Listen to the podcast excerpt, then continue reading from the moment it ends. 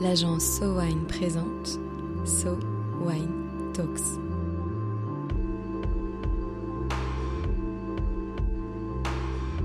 La première série de podcasts analysant les tendances marketing et communication dans l'univers du vin et des spiritueux.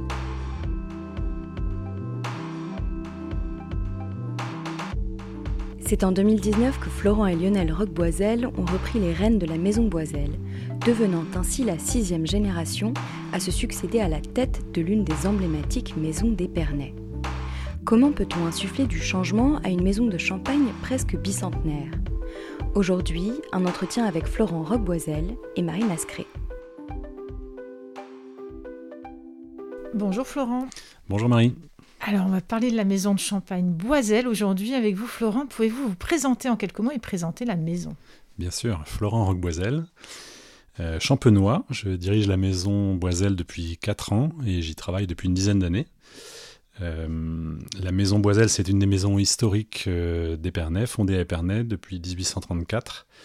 et la famille Boiselle était implantée en Champagne, dans les villages d'Avise et d'Étoges principalement, quelques siècles avant cela. Alors, est-ce que vous pouvez nous expliquer en quoi ces dernières années ont été un peu particulières pour la Maison Boiselle Alors, ces dernières années ont été l'occasion d'un changement de génération, euh, puisque j'ai repris la direction de la maison accompagné par mon frère Lionel depuis 2019. Euh, et ça a été l'occasion de faire un, point sur l'identité et notamment un, travail important sur nos vins, un travail sur les vins de réserve, sur la baisse de nos dosages et également euh, un travail sur l'identité avec une affirmation plus importante euh, de l'identité terroir de certaines de nos cuvées.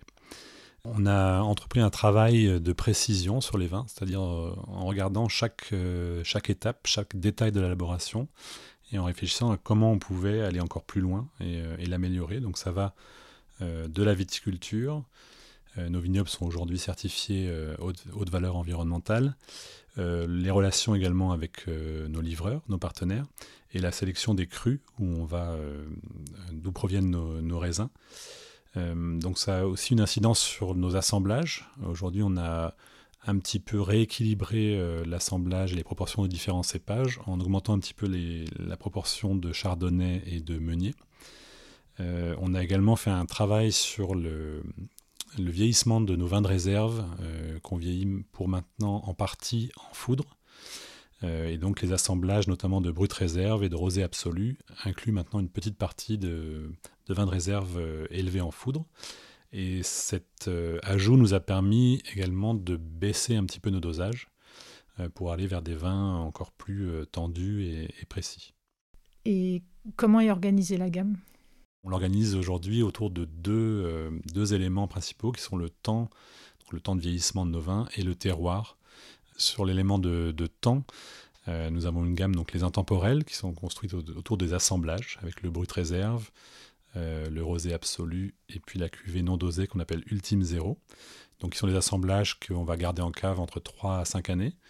Ensuite, nous avons le Grand Vintage, qui est notre millésime, euh, assemblage également qu'on va vieillir de 7 à 10 ans en général chez Boiselle. Et puis ensuite on a la collection Joyaux euh, qui elle a toujours un vieillissement de plus de 10 années et même très souvent euh, on est plutôt autour de 12 à, 15 ans de vieillissement. Et ensuite on a un deuxième axe dans notre gamme donc qui est l'axe terroir. et là, on a deux cuvées donc, qui sont La Côte, qui est un blanc de blanc premier cru, donc issu de, raisins de la Côte des Blancs, et La Montagne, qui est son pendant en blanc de noir, en pur pinot noir, issu de la montagne de Reims. Là aussi, un assemblage de grands et, premiers crus. Pour vous, c'est quoi les ingrédients indispensables pour qu'une marque de champagne puisse développer son image, développer sa notoriété? Alors je dirais que les fondamentaux, c'est évidemment les vins et la qualité des vins. Donc on doit s'appuyer sur, euh, sur cette qualité. Euh, et je pense qu'il faut avant tout de la cohérence, c'est-à-dire la cohérence entre l'identité des vins, la distribution et le public auquel on s'adresse. Euh, et en Champagne, l'élaboration des vins et la construction d'une marque, euh, elle est forcément construite sur un temps long. les vins de Champagne prennent très longtemps à, se développer, à mûrir en cave, et je pense que c'est la même chose pour la construction d'une marque.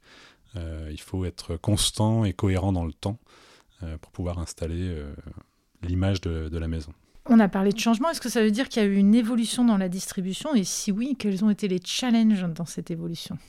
Alors oui, il y a une évolution euh, actuellement de notre distribution, euh, puisque nos nouvelles gammes et les vins que l'on présente euh, nous emmènent plus vers une distribution proche de la gastronomie.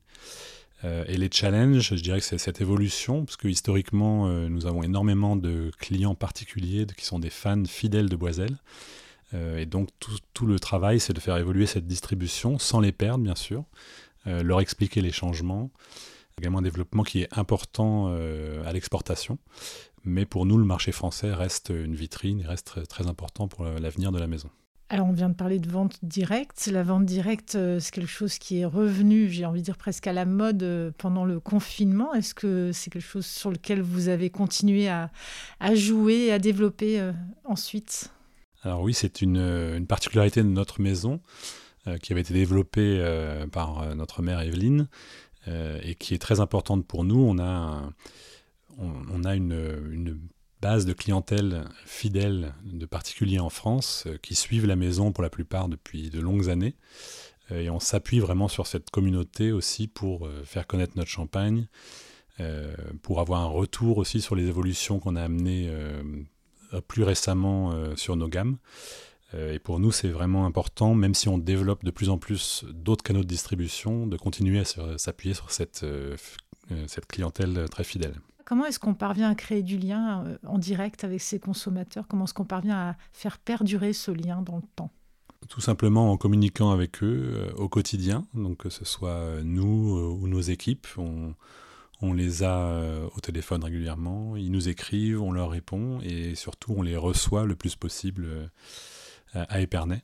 Et très souvent, le, champagne euh, est associé pour ces familles à des moments heureux. et on voit que beaucoup de nos clients sont fidèles même de génération en génération. dans, une, dans une même famille. Donc c'est des liens privilégiés qu'on entretient avec eux et qu'on essaye aussi, génération après génération, chez Boiselle, de faire perdurer. Donc ça veut dire que quand on va en Champagne, on peut venir vous rendre visite, ça se passe comment? Alors bien sûr, vous pouvez venir nous voir. On est sur l'avenue Champagne à Épernay, un lieu qui est très visité en Champagne. Et nous sommes ouverts aujourd'hui 7 jours sur 7. nous accueillons les amateurs pour des visites de cave, des dégustations ou simplement un moment agréable en terrasse dans notre cours. Alors on sait que l'évolution de la perception de valeur d'une marque, ça s'accompagne souvent d'une évolution de son positionnement tarifaire et ça c'est pas forcément facile à installer auprès des professionnels. Comment est-ce que vous avez fait évoluer vos prix au fil des ans? Les prix ont augmenté, on s'inscrit aussi dans un contexte euh, d'augmentation euh, des prix de la champagne. La champagne se premiumise euh, sur ces dernières années, spécialement depuis la, sortie du Covid. Donc la maison a suivi ce mouvement. On est aussi dans une période où on a introduit beaucoup de, nouveautés, on a revu l'identité de la maison, revu les gammes, travaillé sur la distribution et donc cette valorisation s'est faite naturellement. La demande aussi très forte de tous les marchés nous a un petit peu facilité la tâche, il est vrai, puisqu'il y avait presque une pénurie de champagne sur certains marchés, donc les, les hausses de prix ont été acceptées finalement par les consommateurs dans un contexte d'inflation euh, générale. Vous venez dire qu'il y a une forte euh, demande pour le, pour le champagne euh, depuis la sortie du, du, Covid. donc le champagne a clairement le vent en poupe, que ce soit sur le marché français ou sur, les marchés internationaux. Les ventes sont au beau fixe. Comment est-ce qu'on gère la rareté? Alors on gère la rareté difficilement, puisque la demande est très très forte. notre approche a été de privilégier d'abord nos clients fidèles. Euh, sachant que la demande est, très forte actuellement, euh, notre but c'est de pouvoir fournir tous nos clients, même si c'est en quantité euh, moindre qu'habituellement. Et ce qu'on remarque, c'est que la demande est plus forte sur les qualités supérieures. Donc là où vraiment il y a un phénomène de rareté qui s'installe, c'est sur nos grandes cuvées millésimées, la cuvée joyau notamment, mais également les blancs de blanc, les blancs de noir. Euh, où là, effectivement, on est obligé de, limiter la quantité qu'on peut euh, livrer à, chaque client. Et comment vous expliquez ce succès euh, encore plus important des cuvées millésimées, des cuvées de prestige? Alors je pense que la crise de Covid a modifié un peu les comportements et que la champagne en général en ressort avec une désirabilité qui est encore accrue. Et on remarque chez Boiselle, mais je pense aussi chez nos confrères, que toutes les grandes cuvées sont très très demandées à travers le monde. Je pense que les gens ont envie simplement de moments de plaisir, de moments de partage, et ils sont prêts peut-être à, à consommer moins mais mieux. Florent, la Champagne, c'est quand même un univers très normé, euh, avec des codes un peu particuliers. Comment est-ce qu'on joue sa différence quand on est une marque comme Boiselle Alors c'est vrai que la Champagne, euh, historiquement, euh, est un univers très normé, mais on voit quand même depuis quelques années un, dynamisme en Champagne de nouvelles générations, que ce soit dans les maisons, chez les vignerons, qui apportent un peu un souffle nouveau, une façon de, communiquer différente. Et donc on s'inscrit aussi dans cette trajectoire en communiquant beaucoup sur nos vins, euh, comment on les fait, euh, la transparence est très importante. Donc, euh, on donne beaucoup d'informations aujourd'hui à, nos clients sur toute l'élaboration des champagnes. Mais je pense que c'est vraiment ce qui intéresse le consommateur aujourd'hui. On voit qu'il a soif de, comprendre et, de connaître la façon dont on élabore les champagnes. donc voilà, c'est ce qu'on essaie de faire de notre côté, c'est d'être transparent, d'expliquer ce qu'on fait et pourquoi on le fait. Alors on va parler d'avenir, on a parlé un petit peu de l'histoire de la maison, on va parler d'avenir. Quels sont les grands axes de développement pour la maison et quels sont vos projets? On a beaucoup de projets, euh, on a déjà mené beaucoup de projets ces cinq dernières années, donc euh, assez simplement notre ambition c'est de, continuer, de continuer à essayer de toujours faire mieux euh, pour la qualité de nos vins, jour après jour, année après année. Donc c'est un travail de détail qui va de la vigne à la qualité du raisin. Euh, l'élaboration des vins, les assemblages bien entendu. Euh, on a également d'autres projets qui verront le jour dans les prochaines années sur euh, des cuvées monocrues, donc où on va pouvoir exprimer le caractère, la typicité d'un terroir en particulier qui habituellement entre dans les assemblages de la maison. et puis on a également un, projet de révéler des traditions champenoises, notamment le ratafia champenois. Euh, un peu le renouveau de, de tradition euh, champenoise qu'on va mettre à l'honneur euh, dans les prochains mois. Et c'est quoi le prochain défi qui attend la Champagne pour les années à venir? Alors pour moi, il y a deux défis principaux. Il y a le, la transition qu'on voit actuellement vers une premiumisation de la Champagne, où je pense qu'il est important de mener cette transition tout en gardant une désirabilité forte, et notamment sur le, marché français, où on voit que les ventes sont plutôt orientées à la baisse, et puis le deuxième euh, défi euh, d'avenir ou d'actualité même important, c'est évidemment l'environnement, euh, où il y a beaucoup d'actions en cours et d'évolutions en cours. mais on est tous conscients que le, nos bilans carbone sont importants et qu'on doit prendre la, la, bonne direction pour l'avenir. Mais je crois qu'on a une interprofession qui est très mobilisée sur ce sujet et donc les choses évoluent dans le bon sens. Et vous, sur ce sujet précisément, qu'est-ce que vous faites chez Boiselle sur ce sujet, on a notamment réalisé notre euh, bilan carbone euh, en, dès 2021, euh, qui est un état des lieux et qui nous permet aujourd'hui de nous interroger sur nos pratiques et essayer d'identifier des pistes d'amélioration. on fait beaucoup de choses depuis quelques années. Il y a des actions assez emblématiques, comme par exemple l'arrêt de l'utilisation de, de, bouteilles blanches, de bouteilles transparentes, qui ont un, un bilan carbone euh, moins favorable que les bouteilles euh, vertes traditionnelles. Donc c'est une décision qu'on a prise. Euh, et puis actuellement, on essaye de, dans tous les pans d'activité possibles, de trouver des actions qui nous, qui nous permettent de réduire notre empreinte carbone. Qu'est-ce que les gens ne savent pas sur Boiselle et qui les surprendrait? Alors il y a une chose qui est assez peu connue, ou que nos visiteurs voient quand ils viennent à Épernay, euh, c'est que la maison Boiselle a la collection de millésimes anciens euh, la plus rare, la plus unique en Champagne, puisque nous avons dans le caveau du Trésor, sous, notre cuverie, euh, une collection de millésimes anciens qui date de 1834 pour les plus anciennes, donc qui est l'année de fondation de la maison Boiselle. Donc nous avons toujours une dizaine de flacons de ce premier millésime, et puis ensuite de tous les grands millésimes du 19e et du début du, du 20e siècle. Alors ça, c'est des champagnes qu'on peut acheter, qu'on peut, qu'on peut consommer, qu'on peut déguster? Alors on ne peut pas les acheter, malheureusement nous en avons trop peu. Euh, mais nous avons créé une collection euh, qu'on appelle collection trésor euh, de millésimes anciens, donc un peu plus jeunes que 1834, mais qui ont quand même autour d'une trentaine d'années et qu'on va commercialiser petit à petit pour le plaisir des, des, grands amateurs. Donc on a commercialisé notamment un millésime 1985, puis un millésime 1990 et nous allons commercialiser prochainement le 1996.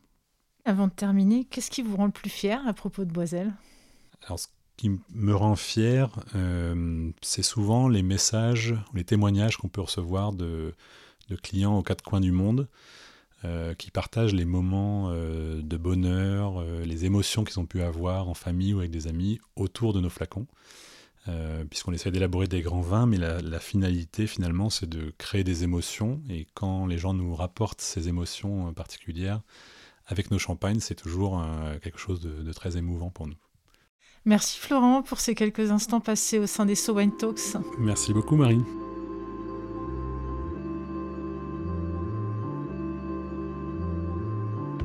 Ainsi, au sein de la famille Roqueboiselle, on se réinvente en permanence. Les pieds bien ancrés dans la terre, à chérir la réserve qui contient les millésimes précieux du passé, la tête à voir plus loin, à repenser la vente directe et à réinvestir les traditions champenoises comme le ratafia. Une histoire de six générations en perpétuel renouvellement. So Wine Talks reviendra dans quelques semaines pour décrypter à nouveau les tendances de consommation des vins et spiritueux. En attendant, si vous avez aimé cet épisode, n'hésitez pas à le partager sur vos réseaux et à lui donner des étoiles sur vos applications de podcast préférées. À très vite.